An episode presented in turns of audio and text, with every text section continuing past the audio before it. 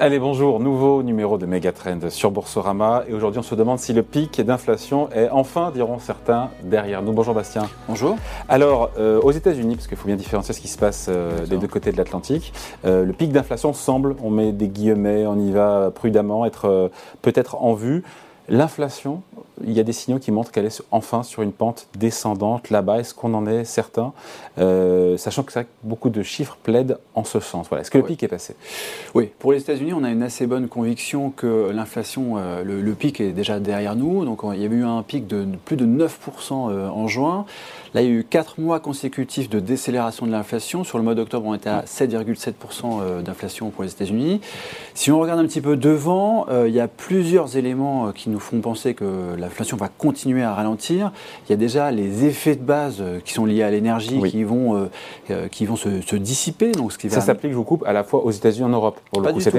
Non, non c'est très différent. Les effets de base ne joueront pas de la même manière. disons Sachant qu'en Europe, on a plus d'inflation, on est à 10 et quelques. Hein, oui, on est à 10% d'inflation sur, sur, la zone euro.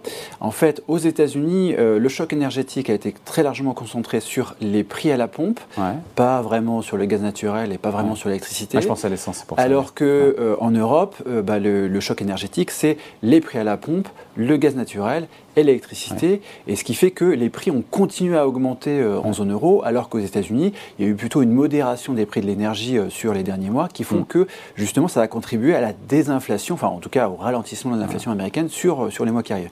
Mais il y a d'autres facteurs hein, qui expliquent aussi pourquoi l'inflation américaine va continuer à décélérer. Par exemple, le prix des voitures, il y avait eu des gros bouleversements sur les chaînes de production euh, automobile, avec notamment qui était lié à la pénurie de semi-conducteurs.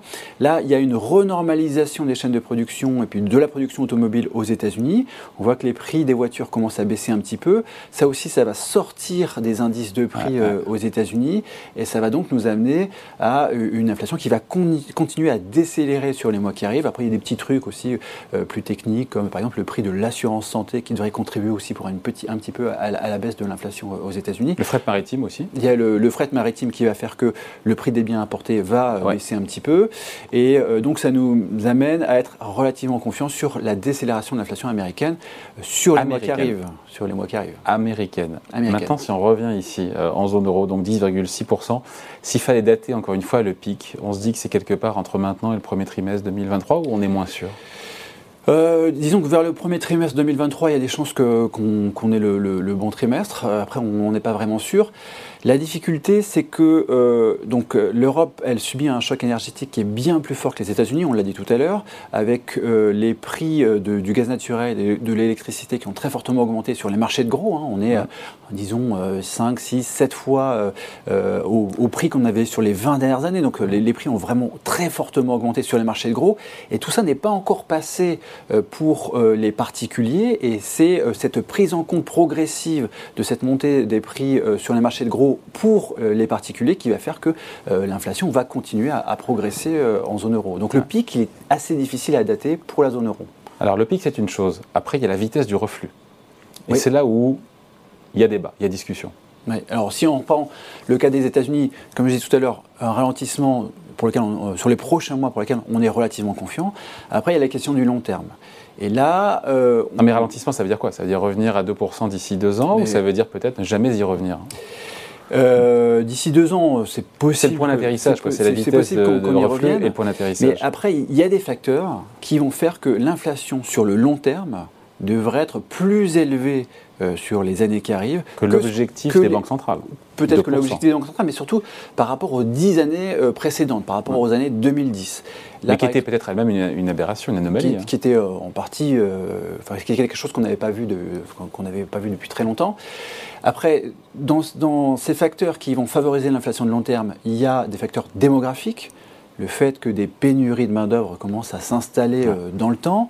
Euh, si on prend le cas par exemple de la zone euro, euh, ça fait quand même plus de 10 ans maintenant que la population en âge de travailler baisse, donc il y a de moins en moins de personnes qui sont disponibles pour travailler.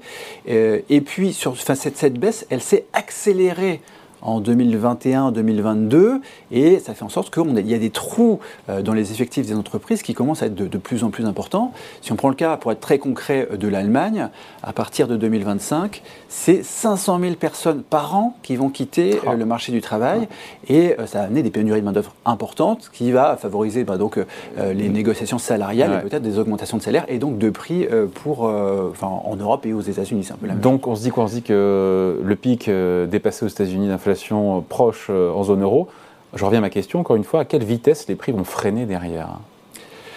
Parce que ça peut être plus ou moins rapide. Et c'est là où il y a débat. Hein. Je pense que cette, cette, décélération, elle va être malgré tout relativement lente. Euh, des deux côtés de l'Atlantique des, deux côtés, oui. Parce que euh, si on prend le cas des États-Unis, on sait que sur les prochains mois, ça, ça va baisser.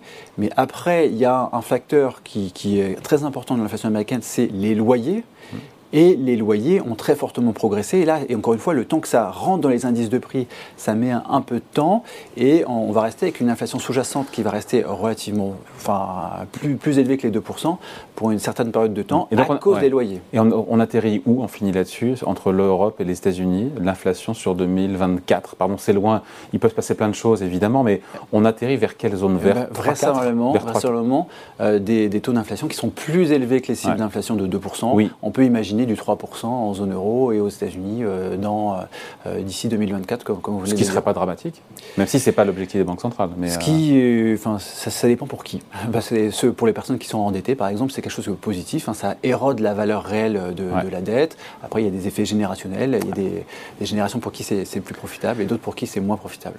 Merci Bastien. Merci. Et Megatrend revient bien sûr dans 15 jours ici chez vous sur Boursorama.